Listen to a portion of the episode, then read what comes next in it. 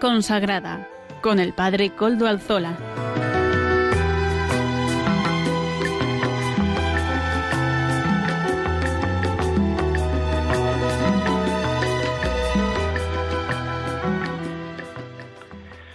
Buenas tardes, hermanos, amigos y oyentes. Hoy es jueves y son las cinco de la tarde, una hora menos en las Islas Canarias.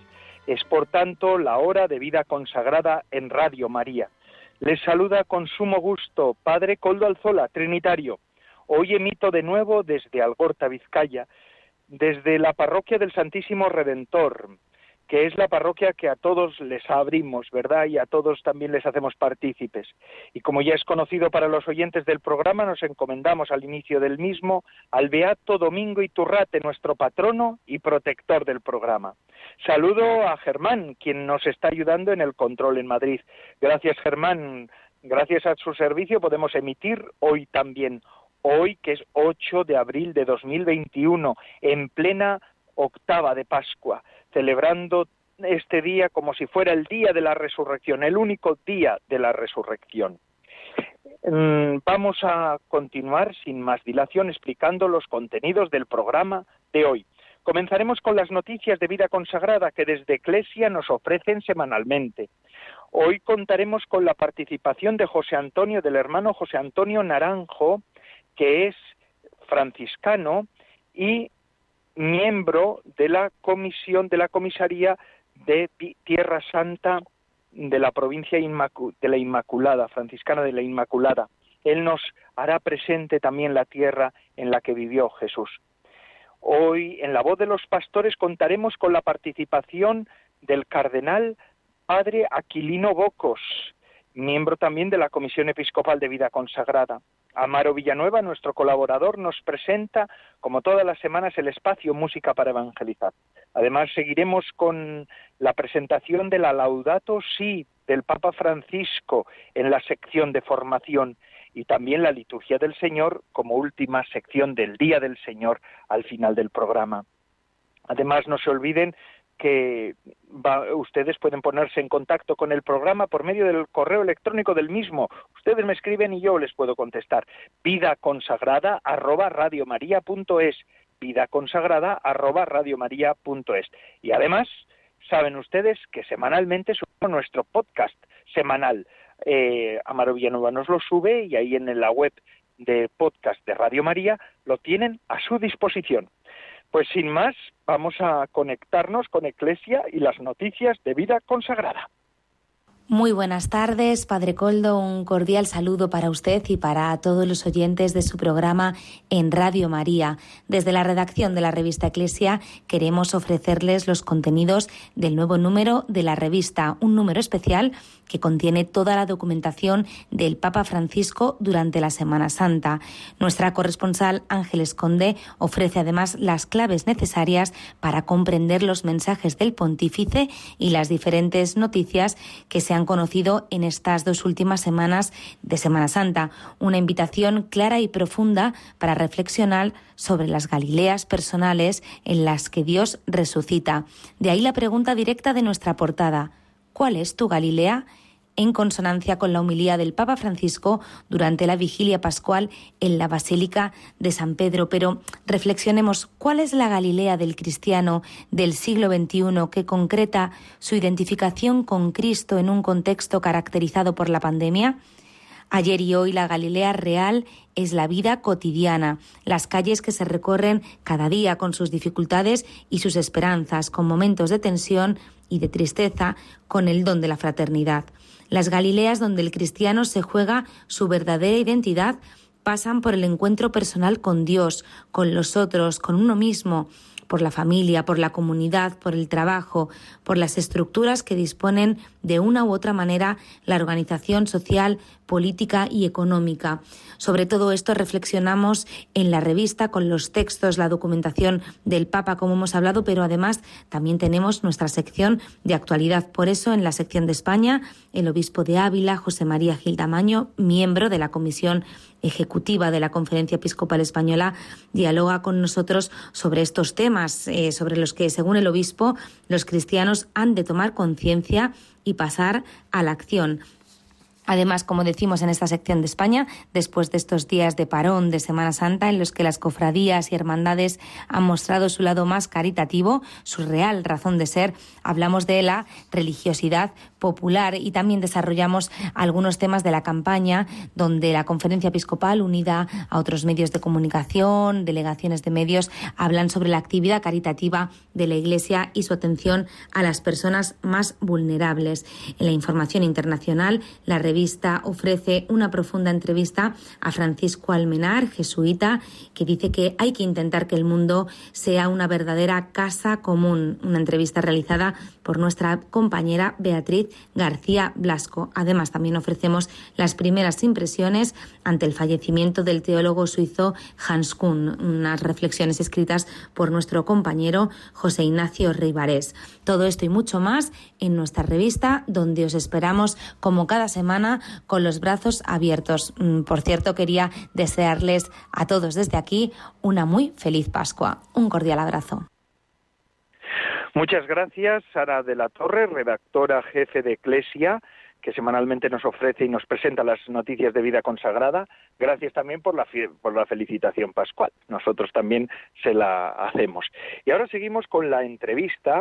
En este caso, como les decía al comienzo del programa, hoy tenemos como invitado al hermano José Antonio Naranjo Oliva, este franciscano natural de Cantillana, provincia de Sevilla, eh, además de un periplo largo dentro de la orden franciscana, actualmente es eh, superior, guardián de Vélez Málaga, de la, de la comunidad de Vélez Málaga, y miembro del equipo de la Comisaría de Tierra Santa de la provincia franciscana de la Inmaculada.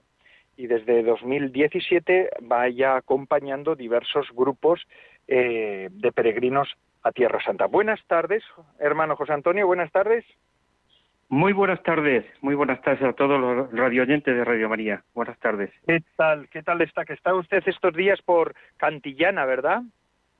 Pues sí, eh, aquí me encuentro pasando unos días de, descanso, unos días compartiendo también esta primera semana de Pascua con en casa de mi madre, que desde Navidad pues, no he tenido la ocasión de estar con ella. Claro que sí, claro que sí, eso es una de las cosas que hay que hacer. Hermano José Antonio, eh, agradecemos que nos haya podido atender en esta tarde también en, dentro de, de, su descanso y del descanso que está teniendo en casa de su madre, porque claro, nos interesa también de alguna manera conocer de primera mano, y en este caso su, su aportación es de primerísima mano, eh, cómo es todo el tema de la comisaría de los franciscanos en Tierra Santa, desde dónde empieza y cuándo empieza toda la presencia de los franciscanos en Tierra Santa. Bien, pues la, lo que nosotros denominamos una comisaría, que justo en este año 2021, desde el pasado 14 de febrero, eh, la, custodia de Tierra Santa, juntamente con, con la Orden franciscana y con la Iglesia en general, pues estamos conmemorando el sexto centenario de los comienzos de lo que eh, bueno de lo que nosotros llamamos comisaría que no es otra cosa que una prolongación una delegación una embajada en, eh, de lo que es la custodia de Tierra Santa en las distintas partes o provincias franciscanas extendidas por, por el urbe, por el orbe, por toda la tierra. Sí, sí, sí. Ah, y entonces eh, esa comisaría trabaja, eh, esa comisaría trabaja conjuntamente con la custodia, ¿verdad? Y la custodia en qué se en qué se basa esa custodia de la Tierra Santa. Bien, pues mm, la custodia de Tierra Santa tenemos que remontarnos pues al siglo al siglo XIII donde el, el, propio Francisco de Asís, nuestro fundador, quien como es sabido peregrinó a Tierra Santa entre los años 1219 y 1220, en tiempos de la Cuarta Cruzada. En este viaje se produjo pues su famoso encuentro con el sultán Melech el Camel, enemigo acérrimo de los cristianos, y bueno, fue providencial. Francisco hizo lo posible por encontrarse con, con el sultán, con el encargado de, lo que entonces era toda esta zona, incluido la Tierra Santa. Eh, en realidad, la provincia franciscana de Tierra Santa, lo que conocemos como custodia de Tierra Santa, había nacido dos años antes, 1217, y era una muestra de ese inmenso amor que San Francisco sentía por Jesucristo y su enorme deseo de peregrinar a los santos lugares, donde eh, transcurrió la vida terrena del Señor. Con este mismo espíritu, después de la muerte de San Francisco, la orden franciscana siguió alentando su presencia allí, concibiéndola como una auténtica misión después de, la derrota y retirada de los cristianos. Eh, tradicionalmente, eh, esta misión, lo que nosotros conocemos como la custodia de Tierra Santa, es conocida en nuestra orden franciscana como la perla de las misiones. Cuando los ah, santos lugares, cuando los santos lugares volvieron a, a manos de los, de los musulmanes, mantener la presencia cristiana en ella se convirtió en una auténtica aventura y los franciscanos, apoyados por los diferentes papas, es de reseñar la bula de Clemente VI que sanciona el estatus de la custodia, lo que nosotros hoy día conocemos como custodia franciscana de Tierra Santa. Los franciscanos permanecieron allá en aquellos santos lugares contra viento y marea desde entonces, y muchas veces solos.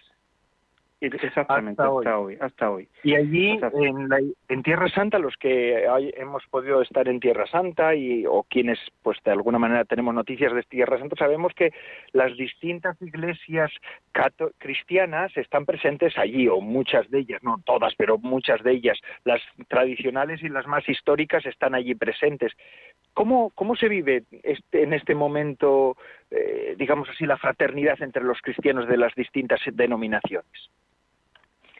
Bien, pues eh, si me permites un inciso, la, actualmente la, la, provincia franciscana de Tierra Santa o la custodia franciscana de Tierra Santa es la única en el mundo de carácter internacional, actualmente formada por unos 300 religiosos provenientes de todo el mundo.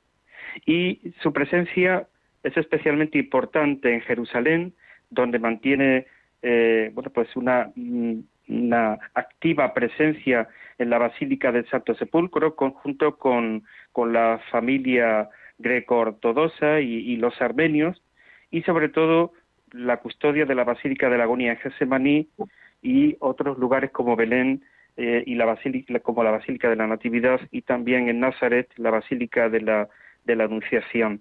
Eh, es es importante y quisiera que no se me pasara a destacar la, la labor de, diálogo, de trabajo en común, de, bueno pues incansable eh, entre la custodia que es un poco la es un poco no es la la, la presencia eh, católica es la presencia de la Iglesia católica en nombre de toda la Iglesia Universal, pues a través de los franciscanos, digo que es muy importante la labor de, de comunión, de, de trabajo en común, de custodiar en común los santos lugares donde, bueno, la tradición marca signos o hechos importantes de la vida de la vida del Señor. Sí, sí, sí, qué interesante. Y entonces ahora ya se vive de una manera más de comunión y eso es una, una buena noticia también para nosotros, ¿verdad? Además, porque los la verdad es que eh, iba a preguntárselo más adelante, pero es verdad que la situación de los cristianos en, Oriente Medio y en concreto en Tierra Santa no es fácil en este momento, ¿verdad, hermano José Antonio? Bueno, la verdad es que nunca, nunca ha sido fácil. Eh, hemos tenido momentos históricos de bastante, de bastante tensión. Eh, a pesar de todo, los franciscanos han hecho un gran esfuerzo humano humanos sobre todo, por mantenerse fiel al expreso deseo de San Francisco de custodiar los santos lugares, pese, pese a que las vicisitudes históricas muchísimas veces a lo largo de estos 800 años de presencia no han sido nada fácil. Eh, también, desgraciadamente, en estos momentos, pues bueno, y para colmo ya con la pandemia que estamos viviendo, pues eh, los cristianos de Tierra Santa no lo están pasando nada, nada bien normalmente no lo pasan nada bien, pues porque es una minoría, una minoría, perdón, bastante castigada, bueno, pues por, circunstancias históricas. Y ahora mismo, pues ante la, la falta de, peregrinos, que es, que es la mayor fuente de, trabajo de, de estos cristianos, de nuestros cristianos presentes en la Iglesia Madre, pues la verdad es que actualmente las circunstancias ya de la pandemia que estamos viviendo, pues no colaboran a que bueno, eh, en estos tres, cuatro últimos años estamos viviendo unos años de bonanza, unos años de, bueno, de, de bastante presencia de peregrinaciones a nivel mundial, pero desgraciadamente este ha sido un parón que, bueno, que Terrible, un gran problema, un gran problema para toda la humanidad y precisamente pues para la presencia cristiana en, en los santos lugares. Eso le quería, eso le quería preguntar también. Ustedes, eh, usted desde el año 2017 acompaña peregrinaciones de, desde esta, desde su provincia de la Inmaculada, ¿verdad? Eh, muchos grupos. Eh, ¿Cómo suelen ser esas peregrinaciones? Eh, ahora entiendo que se han tenido que detener, en un, llevan un tiempo sin, sin haber peregrinaciones o apenas sin haber peregrinaciones. Eh, es así, ¿verdad? En las situaciones que ahora ya no, no se pueden hacer grandes peregrinaciones, ni muchas, vamos, las habituales como, como les decía, estos tres, cuatro últimos años, pues la verdad es que eh, nuestra provincia franciscana de la Inmaculada organizaba alrededor de unas 300 peregrinaciones anuales, eh, eh, bueno, acompañadas por, por, por las, los asistentes espirituales de, de, la provincia, también por eh, algunos sacerdotes diocesanos y también, bueno, ante tanta demanda, eh, pues muchas veces tenemos que recurrir a guías locales para, para que puedan asistir y, acompañar a las peregrinaciones. Yo solamente el pasado año pude acompañar una peregrinación que, que salió Antes desde la, de la pandemia.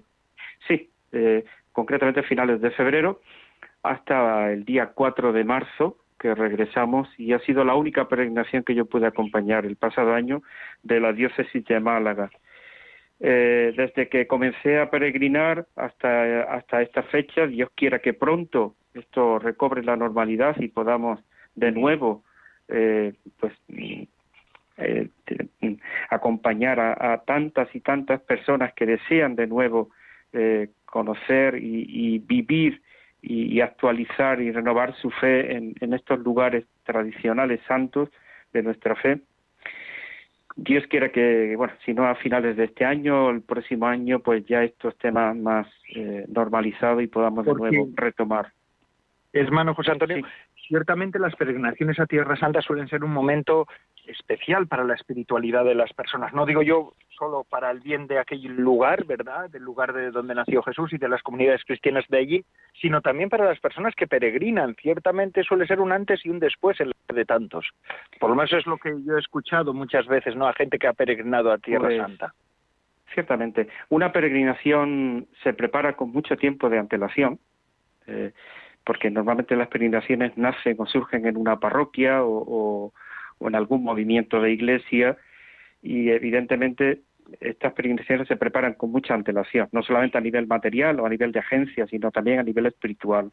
Y como bien dices, es un momento fuerte, es un momento intenso, es una experiencia fuerte de fe la que mm, a mí me gusta siempre comenzar la peregrinación, pues evidentemente hay personas que no se conocen entre sí y, y ya claro. allí en Tierra Santa pues de iniciar la primera el primer día la primera noche con una mini presentación y concluirla también pues lo que ha supuesto estos días de intensos de peregrinación y el sentimiento el sentir de, de los peregrinos muchos de ellos muchísimos por no decir todo es lo como bien has dicho al principio pues es una experiencia fuerte de fe que marca un antes y un después en la vida, en la vida de cada uno. Incluso muchas bueno. veces, y, y, y, personalmente lo puedo decir de primera mano, hay personas que, bueno, que por circunstancias de la vida se han retirado de la fe, han decidido hacer este viaje y, y para ello ha sido, bueno, pues una renovación, un de nuevo volver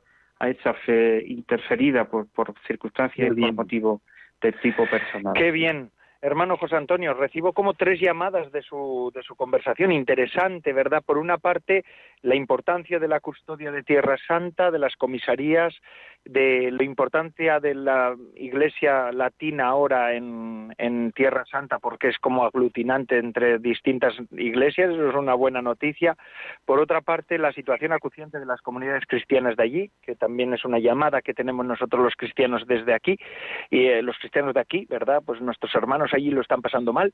Y por otra parte, que vamos a pedir que pronto podamos empezar otra vez a peregrinar a Tierra Santa. Me ha, me ha dado usted ganas también de organizar una peregrinación desde nuestras parroquias. Dios le oiga y así pronto podamos de nuevo retomar esta experiencia gratificante como es viajar, peregrinar a los santos lugares, a las raíces de nuestra fe y encontrarnos con la Iglesia Madre y con los cristianos que allí se encuentran en, en los santos lugares. Pues muchas gracias por atender nuestra llamada en esta tarde en el programa de vida consagrada. Usted es también consagrado y como ustedes dicen, paz y bien, ¿verdad? Paz y bien. A todos paz y bien. Muchísimas gracias a los radioyentes de, Radio María y al equipo que bien trabajáis en este programa de la vida consagrada. Mi saludo también pascual para todos vosotros. Eso es. Feliz Pascua de Resurrección a Feliz Pascua de Resurrección. hermano José Antonio Naranjo Oliva que es franciscano, comisario de la provincia franciscana del Espíritu Santo. Eh, gracias, muchísimas gracias y seguimos con nuestro programa. Vamos a seguir ahora con la voz de los pastores. En este caso, ya saben ustedes, les he dicho al comienzo del programa que contamos con la colaboración del cardenal padre Aquilino Bocos, que nos presenta esta sección. Adelante, cardenal. Queridas hermanas y hermanos de vida consagrada y cuantos escucháis Radio María. Hace pocos días celebrábamos gozosos la Pascua del Señor. Jesús está vivo y camina con nosotros. Ayer la liturgia recordaba cómo Jesús se acercaba a los discípulos de Maús que caminaban compartiendo su tristeza también hoy se acerca a nosotros y nos pregunta de qué vamos hablando en el camino de la vida. Le interesan nuestras preocupaciones y en qué ponemos nuestra esperanza. Hoy hablamos de los números que van del 170 al 175 de la encíclica Fratelli Tutti. Estos números entran dentro del capítulo dedicado a la mejor política para hacer posible el desarrollo de una comunidad mundial capaz de realizar la fraternidad a partir de pueblos y naciones que vivan la amistad social. Efectivamente, hace falta una nueva política que esté al servicio del verdadero bien común, que nos permita vivir en paz y ayude a los más desprotegidos y necesitados. Subrayo lo de verdadero porque todos apelamos con frecuencia al bien común pero se quedan en palabras vacías, sin contenido. Ya desde hace algunas décadas está siendo tema recurrente en la reflexión y en las conversaciones el fenómeno de la globalización.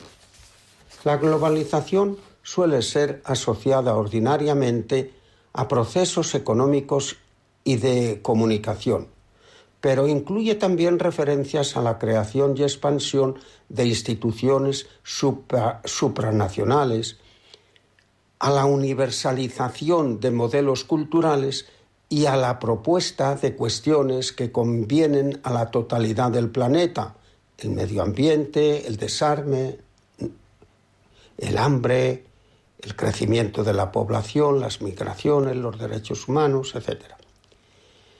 Junto al fenómeno de la interdependencia y de su constante dilatación, persisten, por otra parte, en todo el mundo fortísimas desigualdades entre los países desarrollados y países en vías de desarrollo, alimentados también por diversas formas de explotación, de opresión y de corrupción que influyen negativamente en la vida interna e internacional de muchos estados. Es obvio, pues, que entre los debates y tertulias salten las paradojas que experimentamos. Y no es de extrañar que nos preguntemos, ¿quién manda en el mundo?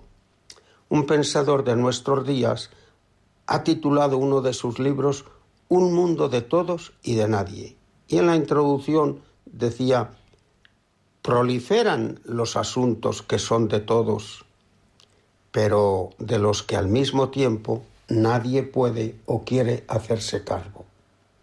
¿Cuál es la diferencia entre lo común y lo ingobernable, entre la responsabilidad compartida y la irresponsabilidad generalizada?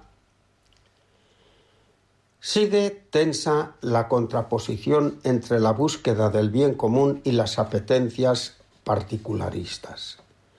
El orden mundial está en manos de unos cuantos. Y con sus pretensiones provocan inestabilidad, guerras, pobreza y descarte. Este mundo tan grande, rico y plural se halla a expensas de fuerzas anónimas que mueven los hilos según sus intereses. Pensando en esta situación, San Juan Pablo II dijo estas palabras. Nadie debe resignarse ante una globalización basada únicamente en criterios económicos o que se entrega a la fatalidad de ciegos mecanismos. En diálogo y colaboración con todas las partes de la vida social, los trabajadores están llamados a luchar para evitar las consecuencias nefastas de tal globalización y de toda la tecnología que aplasta al ser humano. Hemos de tener, de tender hacia una globalización de la solidaridad y a una globalización sin marginación de individuos o pueblos. De hecho, la humanidad comprende cada vez con mayor claridad que se halla ligada por un destino único inspirado por un humanismo integral y solidario. El progreso material no debe materializar al hombre, sino el hombre humanizar la técnica y toda la realidad terrena. El Papa Francisco, en el último número de los que estamos comentando, apunta como signo de esperanza que haya tantas agrupaciones y organizaciones de la sociedad civil que hayan que ayudan a paliar las debilidades de la comunidad internacional, su falta de coordinación en situaciones complejas, su falta de atención frente a derechos humanos fundamentales y a situaciones muy críticas de algunos grupos. Muchas veces desarrollan esfuerzos admirables pensando en el bien común y algunos de sus miembros llegan a realizar gestos verdaderamente heroicos que muestran de cuánta belleza todavía es capaz nuestra humanidad. La realidad compleja de nuestro mundo pide estructuras de diálogo, corresponsabilidad y subsidiariedad a nivel nacional, internacional y mundial pero también nos interpela a cada uno de nosotros, sobre todo a los cristianos, a asumir los compromisos que construyen y edifican un mundo en comunión que integra diferencias y no rechaza a nadie. Si queremos que brille y sea efectivo el bien común, es preciso que todos tomemos conciencia de la propia responsabilidad en la creación de condiciones sociales posibles donde cada persona, cada pueblo y todas las naciones puedan vivir de acuerdo con su dignidad. Sobre todo, hemos de luchar contra la ambición que lesiona la verdad, la libertad y la justicia, que son los pilares de la solidaridad. Este empeño supone, primero, estar convencidos de que cada persona, cada familia, cada pueblo ha de ser valorado y de que deben ser atendidas sus necesidades básicas. Segundo, participar responsablemente en la construcción y mantenimiento de una convivencia en paz y con la seguridad de un orden social justo. Y tercero, atender con prioridad a los desfavorecidos, pobres y marginados. La nueva política del bien común la ofrece el Evangelio. En él se refleja la actitud de Jesús, quien entrega su vida generosamente por el bien de todos los hombres. Jesús nos redimió del egoísmo individual y colectivo, nos hizo a todos hermanos. Sabemos el papel que juegan en la promoción del bien común los gobernantes de las naciones. Y creo que nuestra mejor ayuda es orar por ellos. Por eso os invito a decir, Espíritu Consolador, que derramas con gusto tus dones sobre el mundo, te pedimos que te dignes iluminar a nuestros gobernantes y unirlos en un solo corazón, el de Jesús. dales los dones de la sabiduría, del consejo, para que, destruido el espíritu del error y de la discordia, se empeñen en crear y mantener en nuestro mundo el orden, la justicia y la paz. Así sea. Buenas tardes a todos los que escuchan Radio María.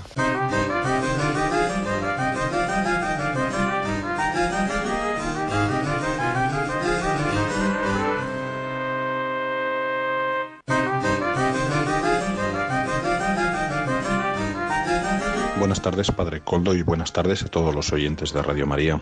Hoy en Música para Evangelizar escuchamos la canción de John Carlo, La mano de Dios. Adelante.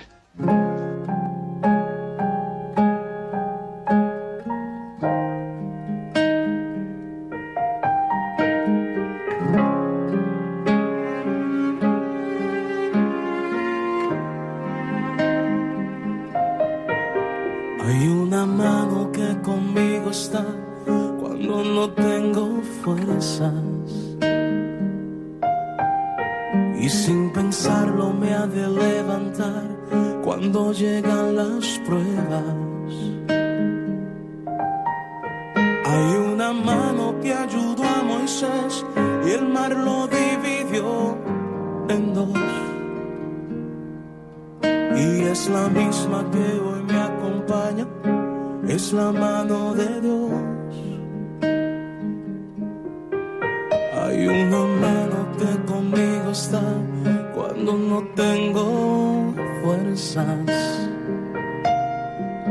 Y sin pensarlo me ha de levantar cuando llegan las pruebas. Hay una mano que ayudó a Moisés y el mar lo dividió. Y es la misma que hoy me acompaña, es la mano de Dios, es la que me sostiene cuando voy a caer, es la que a mí me mueve para obrar con poder, la que me alcanza y nunca falta, me mueve con poder, es la que me sostiene es la que a mí me mueve para obrar con poder, la que me alcanza y nunca falta, me mueve la mano de Dios.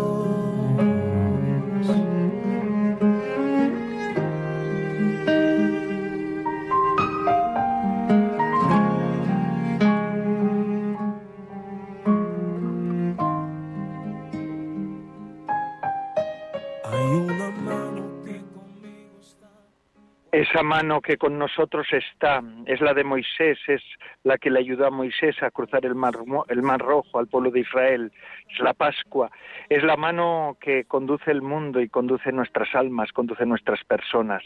Gracias a Maro Villanueva por esta música para evangelizar que nos acercas a nuestro programa de vida consagrada, esa mano, esa mano que nos acompaña, es Dios, es Dios y Jesucristo realmente vivo y presente, realmente resucitado en medio de nuestro de su pueblo, de la Iglesia y también en la vida de cada uno que nos hemos encontrado con el resucitado. Pues seguimos, seguimos con nuestro programa y ahora vamos a ir a desgranar otro documento del Papa Francisco. Ya saben que últimamente estamos estudiando paso a paso con voces distintas, con voces diversas, la Laudato Si del Papa Francisco. Adelante, vamos a escuchar esta formación, la sección de la formación. Un saludo cordial a todos los oyentes de Radio María. Soy Ana Seguí, Carmelita Descalza de la comunidad de Puzol, Valencia. Se me ha pedido presentar el capítulo cuarto de la encíclica Laudato Si del Papa Francisco, que lleva como título Una economía integral. El tema se desarrolla en cinco enunciados. Primero, ecología ambiental, económica y social. Segundo, ecología cultural. Tercero, ecología de la vida cotidiana. Cuarto, el principio del bien común. Quinto, justicia entre las generaciones. Hoy comentaré el primer enunciado que trata sobre la ecología ambiental, económica y social. Hemos de entender con ello la relación armónica entre toda la creación. Todo lo que existe y vive está interconectado, lo ambiental, la naturaleza y la humanidad, y todo se desarrolla con armonía para el bien común. El Papa insta a pensar y a discutir acerca de las condiciones de vida y de supervivencia de una sociedad con la honestidad para poner en duda modelos de desarrollo, producción y consumo. Porque sucede que todo está gravemente dañado y no podemos ignorar que nuestras maneras de explotar los recursos naturales afectan la creación entera, es decir, el responsable cuidado de la creación que Dios ha puesto en nuestras manos, lo hemos perjudicado a causa de nuestra irresponsable explotación de los recursos sin atender las consecuencias sobre la naturaleza. Dice el Papa, no hay dos crisis separadas, una ambiental y otra social, sino una sola y compleja crisis socioambiental. Las líneas para la solución requieren una aproximación integral para combatir la pobreza, para devolver la dignidad a los excluidos y simultáneamente para cuidar la naturaleza. Estamos afectados por todo el deterioro que hemos causado y es a causa de nuestra inconsciencia en el modo de vivir y consumir. No tenemos las manos limpias en lo que sucede porque cuando se habla de medio ambiente se indica particularmente una relación, la que existe entre la naturaleza y la sociedad que la habita. Naturaleza y persona es un todo inseparable y nuestro proceder con ella lo asfixia o lo recrea. Está en juego nuestra propia existencia, está en juego el futuro del planeta entero, está en juego ser persona capaz de crear humanidad nueva, que dignifique la existencia de todos y se refleje la fraternidad. Añade el Papa, cabe recordar que los ecosistemas intervienen en el secuestro de dióxido de carbono, en la purificación del agua, en el control de enfermedades y plagas, en la formación del suelo, en la descomposición de residuos y en muchísimos otros servicios que olvidamos o ignoramos. Formarnos es una responsabilidad para no ignorar el daño que sufren los ecosistemas informarnos sobre lo que sucede en nuestro entorno y ser conscientes del gemido del planeta herido para ayudar a sanarlo. La enfermedad del medio ambiente afecta a mi persona y toda la humanidad. Si enferma el planeta, enfermamos todos. Estamos llamados a vivir regenerando, a seguir recreando para producir vida. Dios disfrutó con la creación que iba fundando para regalo nuestro.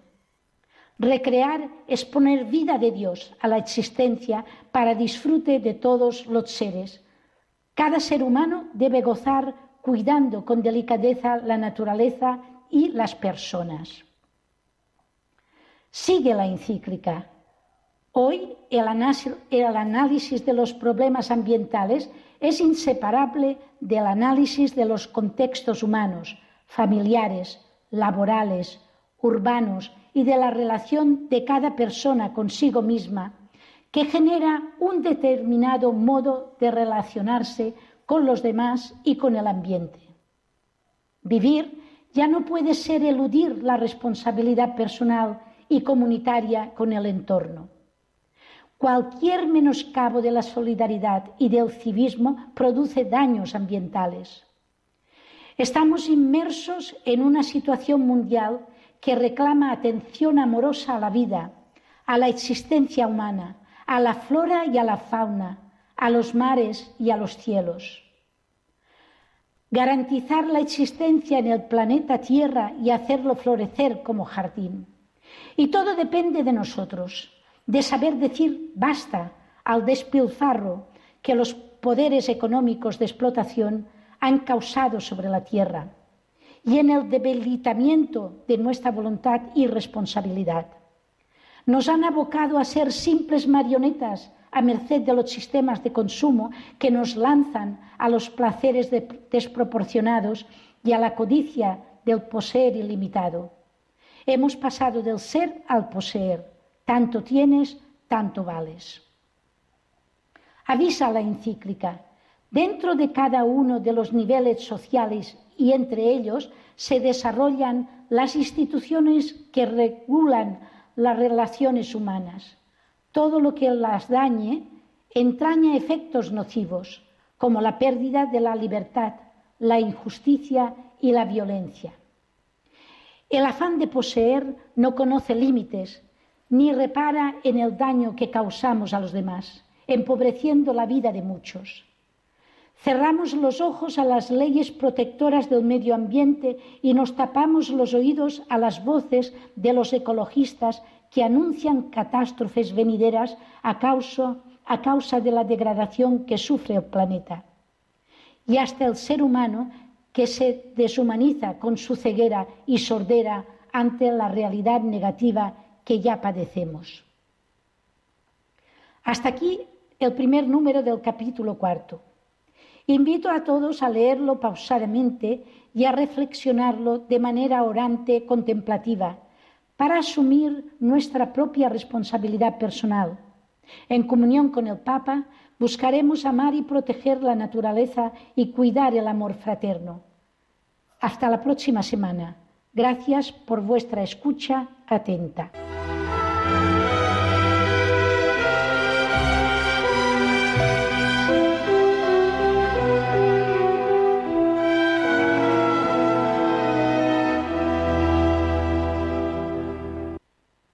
Muchas gracias a la hermana Ana de las Carmelitas Descalzas.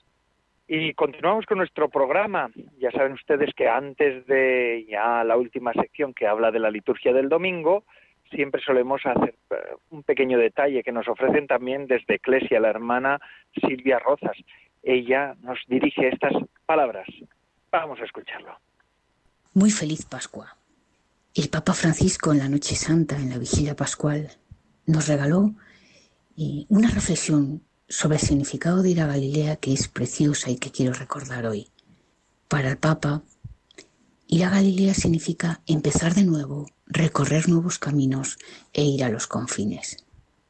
Y somos invitados a hacer vida estas palabras, a hacer vida este proceso, este peregrinaje. Empezar de nuevo. Y empezar de nuevo significa volver al amor primero, volver ahí, a ese lugar de nuestro corazón, recordar con los ojos del corazón el momento en el que Jesús nos miró y nos amó. Decía el Papa Francisco, el resucitado les dice, volvamos a comenzar desde donde habíamos empezado, empecemos de nuevo, los quiero de nuevo conmigo, a pesar y más allá de todos los fracasos. Porque incluso de los escombros de nuestro corazón Dios puede construir una obra de arte. Y somos llamados también ir a Galilea, recorrer nuevos caminos, que es moverse en una dirección opuesta al sepulcro. ¿Mm? A veces queremos recorrer eh, nuevos caminos pero sin movernos. Queremos volver a empezar pero de la misma manera. Y eso no puede ser. El COVID nos lo está diciendo. No podemos seguir de la misma manera. Estamos llamados los consagrados sobre todo, a vivir el nuevo paradigma de la vida consagrada. Los discípulos se van a refugiar en su tristeza. Viven la fe de los recuerdos. Bueno, pues ¿cómo es nuestra fe? ¿Cuál es mi Galilea? ¿Y cuáles son esos nuevos caminos que tengo que recorrer en mi Galilea? Porque Jesús, decía el Papa, no es un personaje obsoleto. Él está vivo aquí y ahora, camina contigo cada día en la situación que te toca vivir. Y por último, ir a Galilea significa ir a los confines. Ir a los confines es el lugar de la vida cotidiana. Son las calles que recorremos cada día, los rincones de nuestras ciudades. Ahí es donde el Señor nos precede, está antes que nosotros. Y somos llamados a encontrarle. Al menos abrir los ojos, eh, intentar eh, buscar sus huellas. En Galilea aprendemos que encontrar a Cristo es encontrar el rostro de nuestros hermanos, los que ríen y los que lloran. Pues este, este anuncio de Pascua es que Jesús nos ama sin límites y que visita todas las situaciones de nuestra vida. Por eso nos sigue repitiendo y nos repetirá toda la Pascua. No tengas miedo, resucitó. Te espera en Galilea, en tu Galilea. Muchas gracias, hermana Silvia Rozas, directora de Eclesia, por este detalle de este día de la octava de Pascua.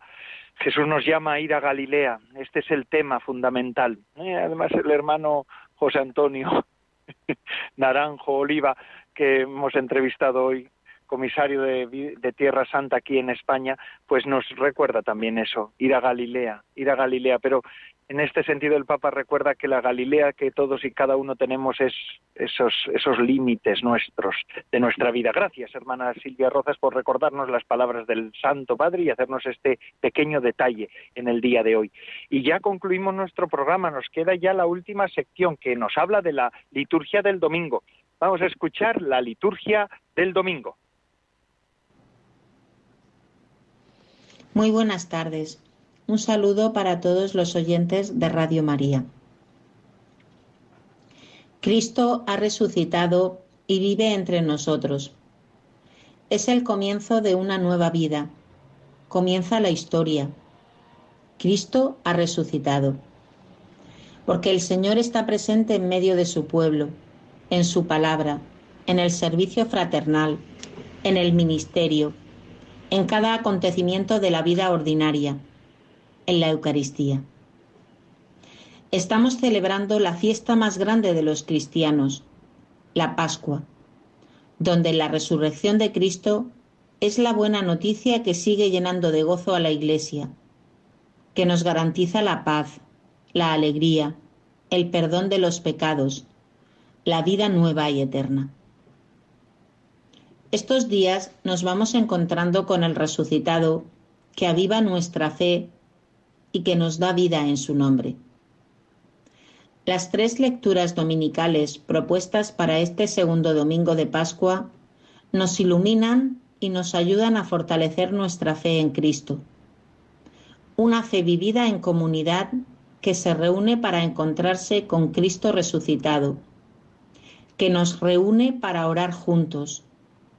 Una comunidad que es convocada en la palabra de Dios. Estos días estamos leyendo el libro de los Hechos de los Apóstoles.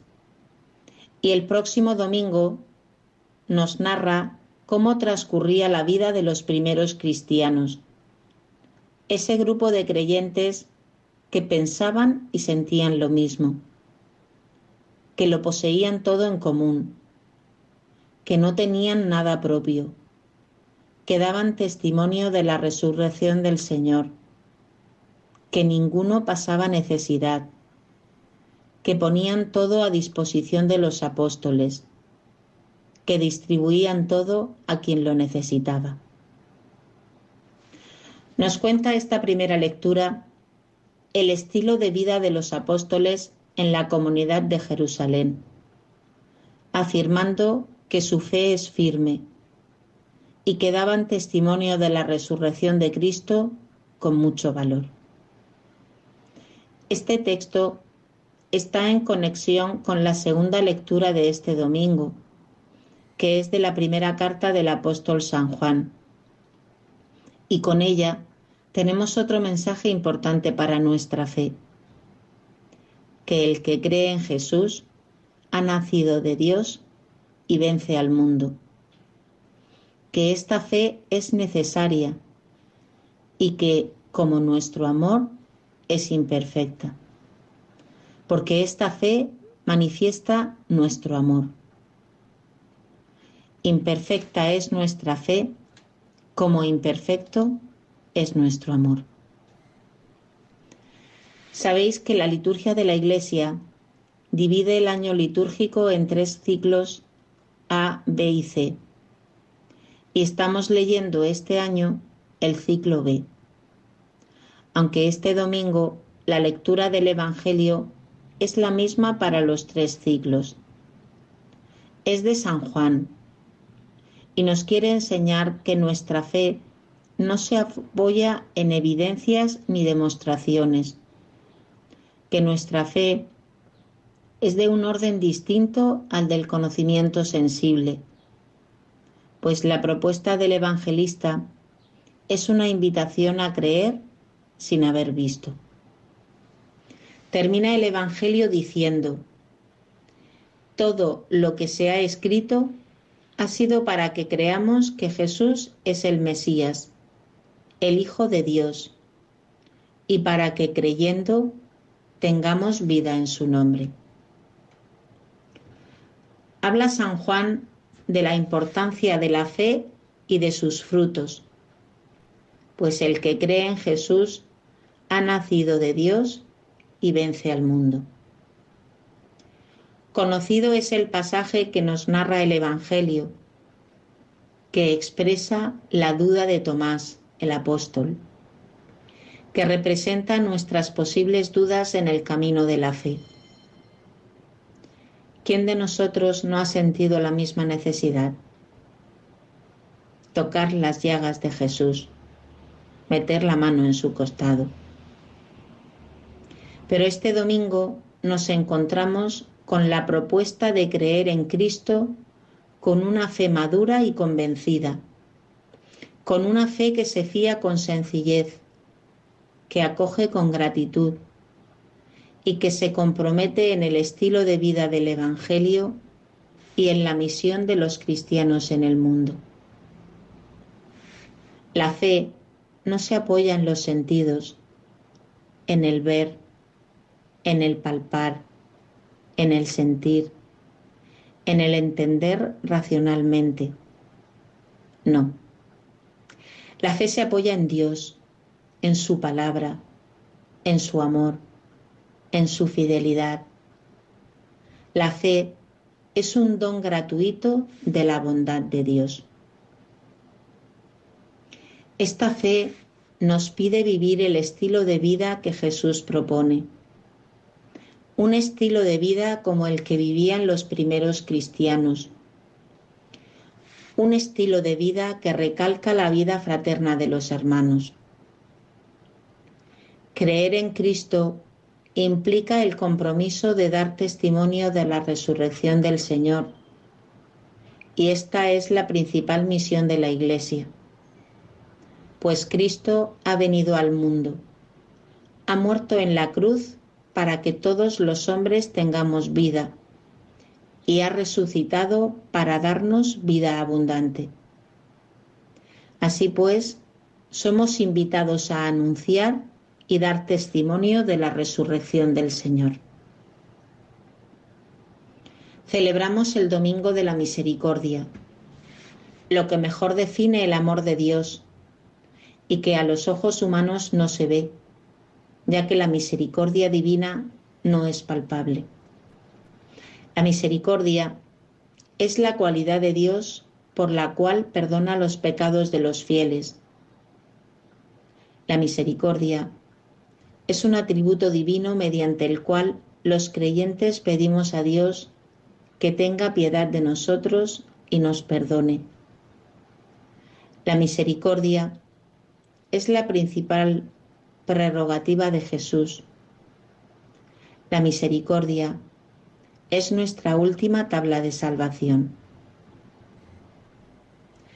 La devoción de la Divina Misericordia recibió un gran impulso en el pontificado de Juan Pablo II.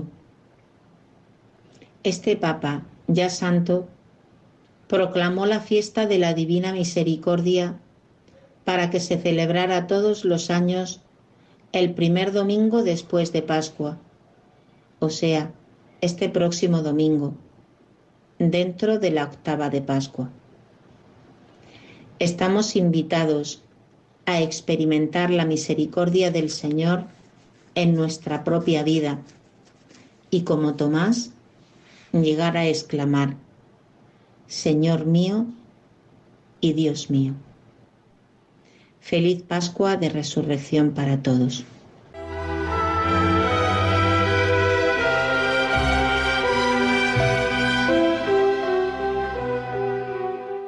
Con este, este sentimiento de feliz Pascua de Resurrección acabamos ya nuestro programa. Hemos llegado al final del mismo.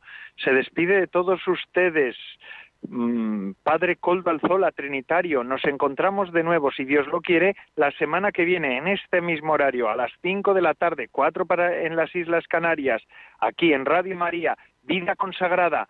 Que Dios les bendiga, recen por mí, yo lo hago por ustedes. Hasta la semana que viene, si Dios lo quiere.